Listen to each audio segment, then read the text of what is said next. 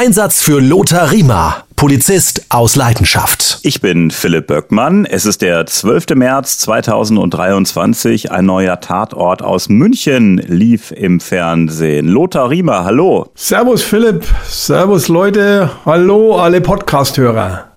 Lothar, Hackel, so hieß der Tatort, der im Fernsehen lief. Wie hat dir denn der Tatort gefallen? Naja, das ist ambivalent. Ähm, da schlagen natürlich immer zwei Herzen in meiner Brust. Einerseits schaut der Polizist natürlich, ist klar.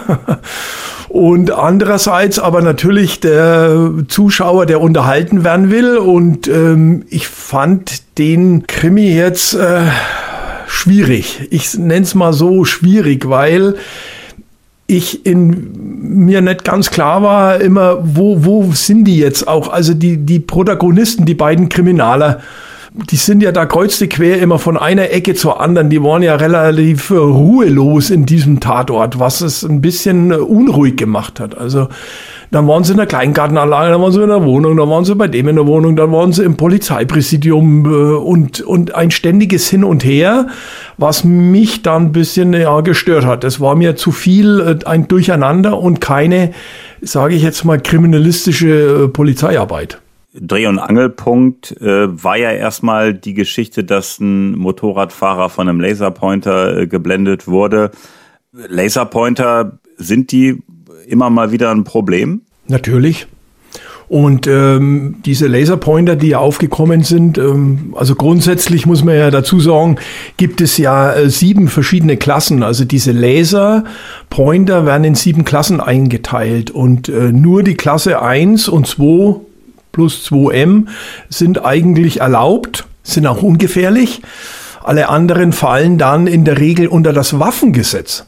Und da muss man eben auch unterscheiden. Es gibt eben verschiedene Laserdioden und ähm, diese Laser selber auch verschiedene Farben, wobei äh, die grünen und die blauen ähm, sehr gefährlich sind. Und ähm, diese Blendung oder vielleicht auch die Zerstörung des Auges durch diesen Laser natürlich äh, eine große Gefahr ist und deswegen wir kennen das natürlich auch. Ja, ja, das ist nicht unrealistisch. Hm. Und dieser Motorradfahrer ist ohne Helm äh, gefahren, völlig fahrlässig, ne? Ja, Gott, ohne Helm gefahren. Auf der anderen Seite, die Frage ist, ob ihm der Helm geholfen hätte äh, bei dem Laserpointer. Das ist ja nochmal was anderes. Also ja, höchstens beim Aufprall vielleicht, ne, dass man da irgendwas hätte retten können äh, beim Zusammenstoß dann.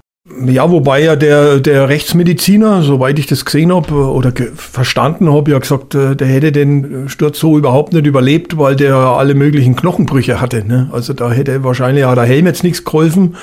Ähm, ja, so, so war zumindest da die Aussage. In Verdacht geriet ja dann der äh, Hackel. Dazu muss ich sagen, ähm, Burkhard Klausner hat den äh, Johannes Bonifaz Hackel gespielt. Ich finde, er hat den grandios gespielt. Toll. Diesen Querulanten, diesen äh, Typen, der da äh, ein richtiger Wüterich äh, ist. Äh, also großartige Schauspielerleistung, muss man sagen. Super. Also das muss man sagen, egal ob man den, den Typen jetzt an sich verabscheut hat oder, oder ekelhaft fand. Gespielt hat er brillant den richtigen, in Bayern sagt man also den Krattler, den, den Krantler oder, oder Sandler oder wie man immer da nennen will. Das war wirklich äh, eine Glanzleistung, das muss man sagen, ja. Gibt es denn jemanden wie den Hackel ähm, immer irgendwo in einem Viertel? Gibt es solche Menschen? A, gibt solche Menschen und B, hat jedes Revier so seine Menschen. Äh, man kennt seine Pappenheimer, nennt man so den Ausdruck ja auch. Und ähm, hast du an jedem Revier hast du solche Leute. Und das ist unabhängig, ob du jetzt in einem Problemviertel arbeitest oder in einem Edelviertel, Grünwald oder wo auch immer. Selbst da hast du deine Leute ähm, mehr oder weniger, die dich beschäftigen. Ja. Bei dem Hackel hatte ich das Gefühl, den kann man nicht wirklich äh, beruhigen. Äh, aber man muss ja mit solchen Menschen umgehen. Äh, kann man einfach mal aus deiner Erfahrung solche Menschen äh, irgendwie wieder an die Gesellschaft heranführen? Ist das schwierig? Ist das einfach schon verloren? Wie geht man mit solchen Menschen um? Also es ist ja wirklich eine auch tragische Figur gewesen in diesem Tatort. Also grundsätzlich, wenn das, wenn die Person herangeführt werden sollte, wieder an die Mitte der Gesellschaft, dann ist es Aufgabe der Psychologen. Das ist nicht Aufgabe der Polizei. Druck erzeugt ja immer Gegendruck. Ähm, deswegen, wenn du mit einem zu tun hast, der so eine Grundaggressivität hat, und der hatte ja eine wahnsinnige Grundaggressivität, dann ist die Frage natürlich als Polizist in einer polizeilichen Maßnahme, wie ich damit umgehe. Da muss erstens mal müssen andere vor dem geschützt werden und auch ich muss mich ja vor dem schützen. Ne? Der eine Kommissar, der hat gesagt, der hat bei so einer Geschichte mal einen Fingerball abgebissen. Ne? Hat mir ja am Ende der Sendung übrigens auch, fand ich toll gemacht, auch, wo er so über seinen Finger drüber gestrichen hat. Das war ja die Narbe. Das war die Narbe von dem Biss. Also ich kenne das auch. Ich bin auch von einer Radikalen gebissen worden.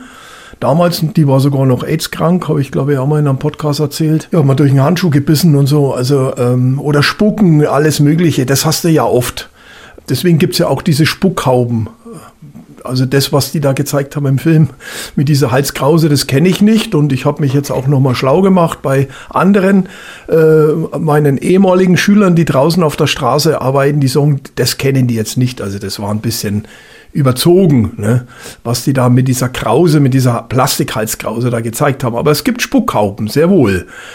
Und äh, da musst du auch eine Fortbildung, habe ich auch schon mitgemacht damals, eine Fortbildung, wie du diese Spuckhaube aufsetzt, äh, ist ja auch eine, eine, eine große körperliche Einschränkung, wann du das machen darfst und so weiter. Also die haben das ein bisschen überzogen, aber solche Leute sind eine Gefahr für die öffentliche Sicherheit und Ordnung, sage ich jetzt mal im Polizeijargon. Und speziell beim Hackel hatte ich so das Gefühl, dass die äh, Nachbarschaft das einfach so akzeptiert hat dass der einfach so ist und der wurde in Ruhe gelassen und alle waren froh, wenn sie von ihm in Ruhe gelassen werden. Aber das äh, ist ja auch kein Dauerzustand, oder? Nee, aber so ist es meistens. Also man versucht diesen Leuten aus dem Weg zu gehen, möglichst wenig Kontakt zu haben, weil der meistens immer mit einer äh, mit einem Ärgernis verbunden ist und deswegen geht man diesen Leuten aus dem Weg. Und, das muss man auch sagen, ähm, du hast ja keine großen rechtlichen Möglichkeiten, was dagegen zu tun.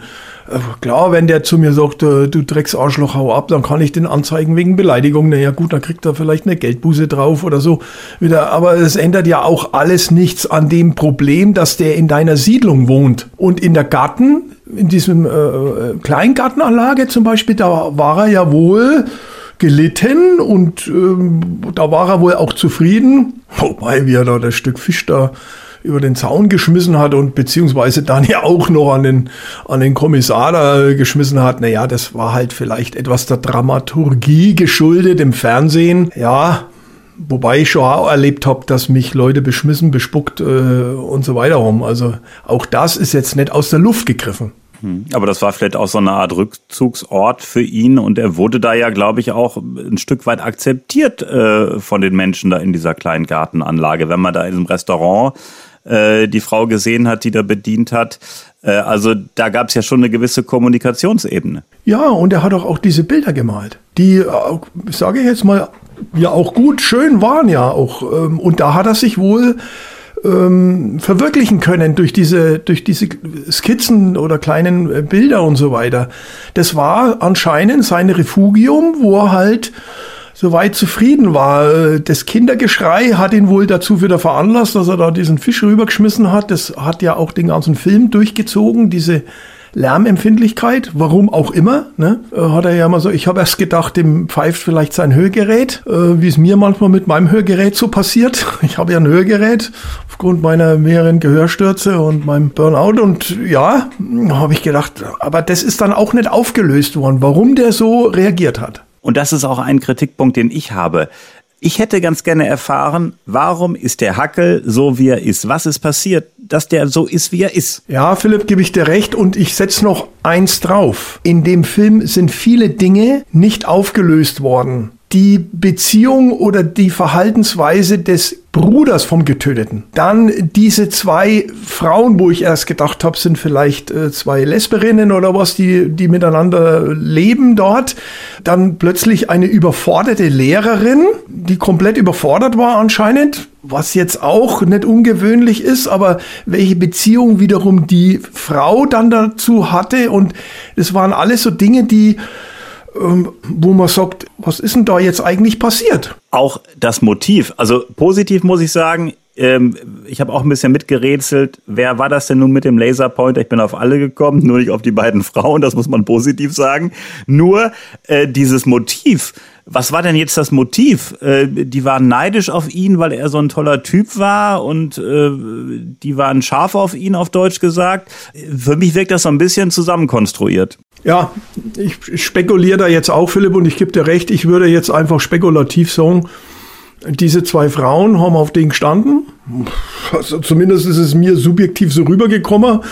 Und weil das der Sonny Boy war, vielleicht auch die eine Mutter, weil der ihr Sohn so schwierig war. Und dann haben sie sich gedacht, den, den tun wir jetzt mal im wahrsten Sinne des Wortes blenden oder, oder was auch immer. Also das fand ich auch ein bisschen strange. Nach dem Motto, wir kommen da nicht ran an den und wir würden gerne mit dem was haben, aber klappt nicht und jetzt äh, aus Trotz äh, blenden wir den. Also ich fand's echt, das fand ich wirklich auch ähm, nicht wirklich prickelnd. Äh, das ist für mich auch nicht plausibel gewesen, diese Auflösung. Ja, nochmal, Philipp, ich, ich bin äh, aus dem Film mehr ratlos äh, rausgegangen wie rein. Also auch dieses ständige Hin und Her der Örtlichkeiten, ähm, rumgerast. Dann haben sich die zwei dann auch noch zerstritten, die zwei Kriminaler. Ähm, und dann ist ja das nächste, dann haut der plötzlich ab, der alte Mann, mit, einem, mit einer Beinverletzung äh, aus dem Gerichtssaal oder beim, Schnellger beim Schnellrichter war er ja da wohl. Auch die Richterin, wie die sich da benommen hat vor Gericht, das würde nie, nie ein Richter machen. Also das war so überspitzt ah, da blutet mir das Herz für die Richter, weil unsere Richter sind souverän. Das, also ich habe das in 40 Jahren nicht erlebt, dass ein Richter mal einen Spaß macht, um ein wenig die Luft rauszunehmen. Aber die hat ihn ja verarscht, die hat ihn ja nachgeäfft. Übelster Ort, es ist No-Go. Philipp, also das fand ich, das fand ich total durch den Wind als die Person Hackel in dem Film ins Spiel kam, was hat das bei dir ausgelöst? Ähm, wie hast du so empfunden? Naja, gut, das ist der Eindruck erweckt worden, das ist halt äh, eine üble Type. Ich sag's jetzt mal. Und äh, das ist durch verschiedene Dinge natürlich auch im Film bewusst verstärkt worden. Jetzt ist die Frage, was, was hat das für einen Sinn gehabt? Wahrscheinlich, um uns in die Richtung zu lenken, ähm, dass er der Täter ist. Ne? Er ist halt ein grundsätzliches, entschuldigt den Ausdruck, aber sagt man ja, er ist halt ein Arschloch. Und das hast du aber auf den Revieren, auf den Polizeiinspektionen immer mit solchen Leuten. Und deswegen jetzt war es für mich jetzt nicht so was extrem Schlimmes oder Besonderes. Was man aber festgestellt hat, Bartic und Leitmeier waren so ein bisschen voreingenommen von dieser Person Hackel. Und jetzt kommt's, der äh, Kalli, der Assistent, der hat das alles sehr, sehr nüchtern und neutral äh, gesehen. Ähm, und das sollte man ja als Polizistin, als Polizist nicht tun, wie Bartsch und Leitmeier so ja, voreingenommen sein. Also äh, nach dem Motto, guck mal, das hat der gemacht und auch mit so einer Grundaggressivität an die Sache ranzugehen dann, auch bei der Hausdurchsuchung. Ja, der eine hat sicherlich übertourt. Umso wichtiger war es eben, dass der Streifenpartner, ich sag jetzt mal, sein Streifenpartner ihn da ja auch zurückgehalten hat. Ne? Das ist ja unsere Aufgabe. Und jetzt muss ich wieder dafür werben. Wir sind keine Maschinen. Wir sind Menschen. Und wenn du mit so einer Person über viele Jahre immer wieder so einen Ärger hast, dann gehst du schon mit einem gewissen Aggressionslevel in so einen Konflikt mit dem. Das ist einfach so. Das, das ist ganz schwierig. Wir wollen ja auch keine Maschinen als Polizisten, sondern wir wollen ja Polizisten, die Menschen sind. Aber weil wir Menschen sind, sind wir natürlich auch empfindlich. So, und umso wichtiger ist es, dass dann ein Streifenpartner den anderen immer mal ein bisschen zurücknimmt und sagt, pff, ist mir auch schon passiert. Wenn ich dann gehört habe, ich muss zum zehnten Mal zu dieser Familienstreitigkeiten, äh, da bin ich dann schon, ja, das kann jetzt wohl nicht wahr sein. Und dann sagt zum zehnten Mal die Frau, ach, so schlimm war es nicht und ich nehme die Anzeige zurück oder, oder der, der Besoffene, äh, ich habe wieder einen Rückfall gehabt und ja, ich war schon Herr Wachtmeister und so. Also, verstehst du, du, du gehst da mit einer Grundaggressivität, da kannst du dich dagegen gar nicht wehren. Nochmal, wir sind Menschen und es menschelt dann eben auch. Und dann brauchst du einen Partner, der dich da ein bisschen zurückhält in den ersten Minuten äh, und äh, als der Hackel da ins Spiel kam, habe ich wirklich gedacht, Mensch, was für ein Typ, ganz schlimm, ganz schlimm. Und ähm, zum Ende hin hatte ich zum Teil wirklich Mitleid und ich weiß nicht, wie du es gesehen hast, aber der Hackel war für mich wirklich eine ganz, ganz tragische Figur am Ende. Genau, ist so.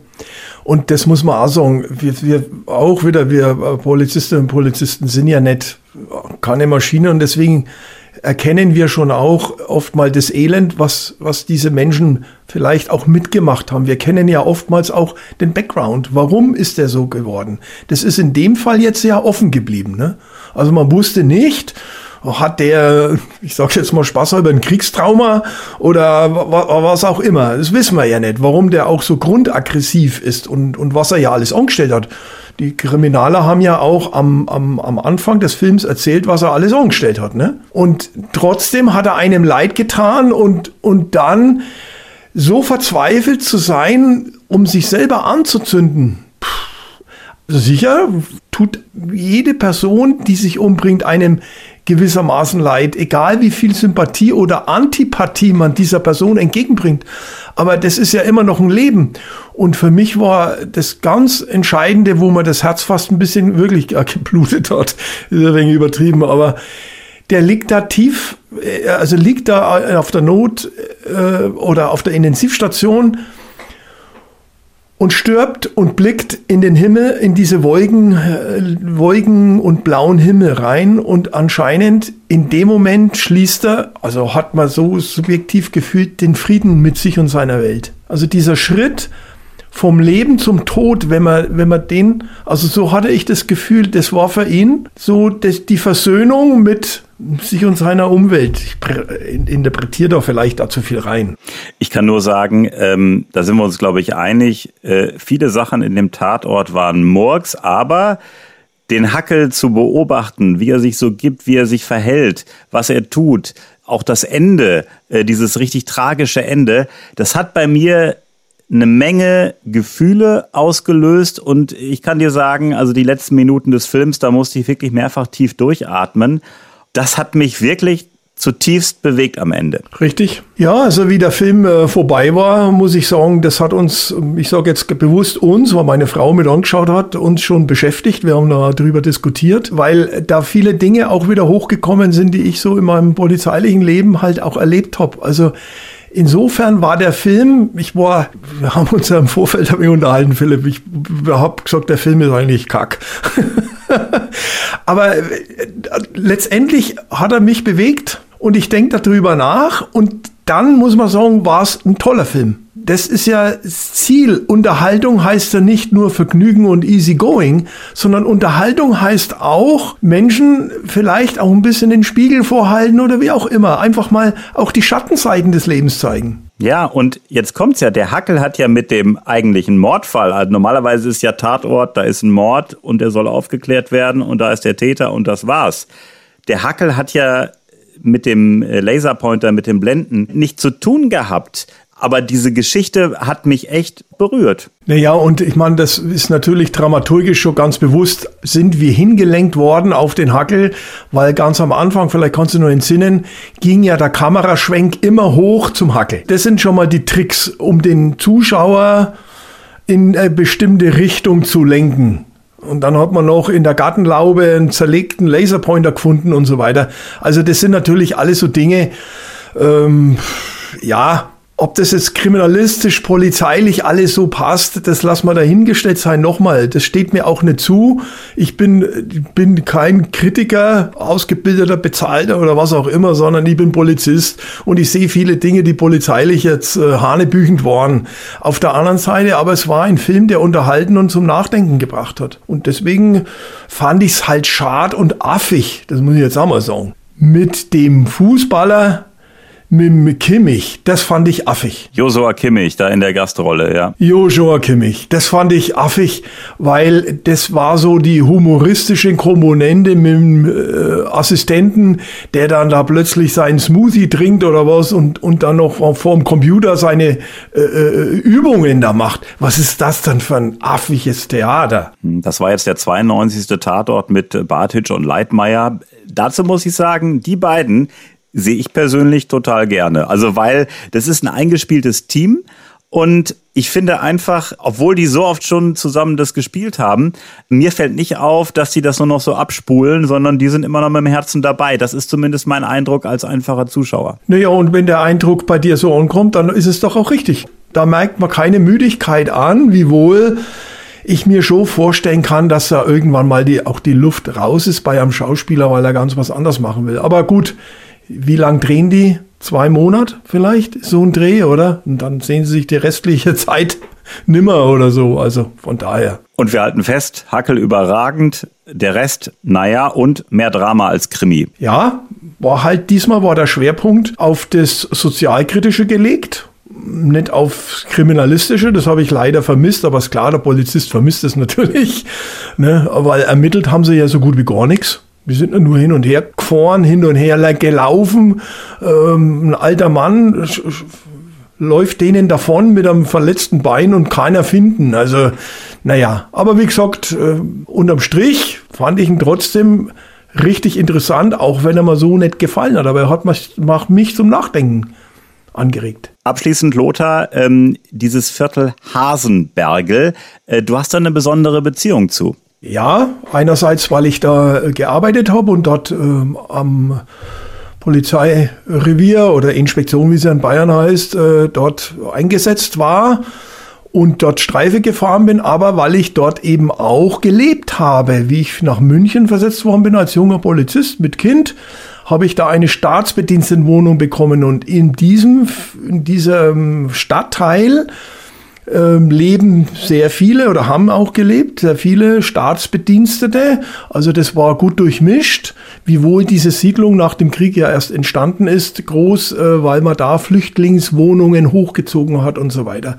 Aber es gibt natürlich dort auch schon Straßen, wo du mit angezogener äh, Bauchdecke, sage ich jetzt mal, in den Einsatz reingehst. Das heißt, solche Hochhäuser, wie wir da im Tatort gesehen haben, die äh, gibt da wirklich? Ja, aber ich, ich konnte dir fünf Stadtteile zeigen, äh, die mit solchen Hochhäusern vollgepflastert sind. Also das, ich meine, München hat 1,3 Millionen Einwohner, also da hast du überall solche Hochhaus- oder Trabantenstädte. München-Riem, wo der ehemalige Riemer Flughafen war, das ist vollgepflastert mit, mit solchen. Da haben wir ein richtiges Problemviertel zurzeit in Riem. Das ist ein richtiges Problemviertel. Ich fand es aber ehrlich gesagt cool, dass so ein Münchner Tatort mal in so einem Viertel äh, spielt mit Hochhäusern. Natürlich, das gehört dazu, solche Viertel. Ich persönlich habe das geliebt. Ich bin dort gern Streife gefahren. Es kam ja noch Feldmoching dazu und, und uh, jetzt noch der Olympiapark, aber uh, der Schwerpunkt war jetzt dort und das ist ein, ein, ein Viertel. Arbeitersiedlungen, äh, Beamte, Angestellte, äh, Sozialhilfeempfänge, alles durch die Bank, äh, Ausländeranteil relativ hoch auch. Das gehört zu einer Stadt dazu und damit muss man umgehen. In dieser Folge haben wir über den neuen München-Tatort mit dem Titel Hackel gesprochen und Lothar, äh, am Montag, 20. März, heißt es Halt, stehen bleiben oder ich schieße. Kannst du schon mal ein bisschen was verraten? Ja, ähm, auch das ist etwas, was mit den Filmen zu tun hat. Ähm, meine Idee war mal auch aufzuzeigen, wie es in der Realität ist, wie viel tatsächliche Schusswaffengebräuche wir bei der Polizei in Deutschland haben und äh, vor allem, was läuft denn dann danach auch ab? Äh, wie läuft die Sicherung, ähm, die also die Beweissicherung auch, wie wird der Beamte vernommen, was die Waffe sichergestellt, alles so Dinge, weil das oftmals in den Filmen, sage ich jetzt mal, ganz äh, anders dargestellt wird. Und um ein bisschen mit Vorurteilen aufzuräumen, werden wir auch ein bisschen die Statistik bemühen, einfach auch um mal klar zu machen, wir sind eben kein schießwütiger Polizeiverein, sondern wir, wenn geschossen wird, hat es schon auch alles seine Notwendigkeit. Die neue Folge kommt raus am Montag, 20. März. Lothar Riemer, vielen Dank und bis zum nächsten Mal. Philipp, danke dir. Ich wünsche allen Zuhörerinnen und Zuhörern alles Gute. Bleibt mal gesund. Bis zum nächsten Mal. Servus.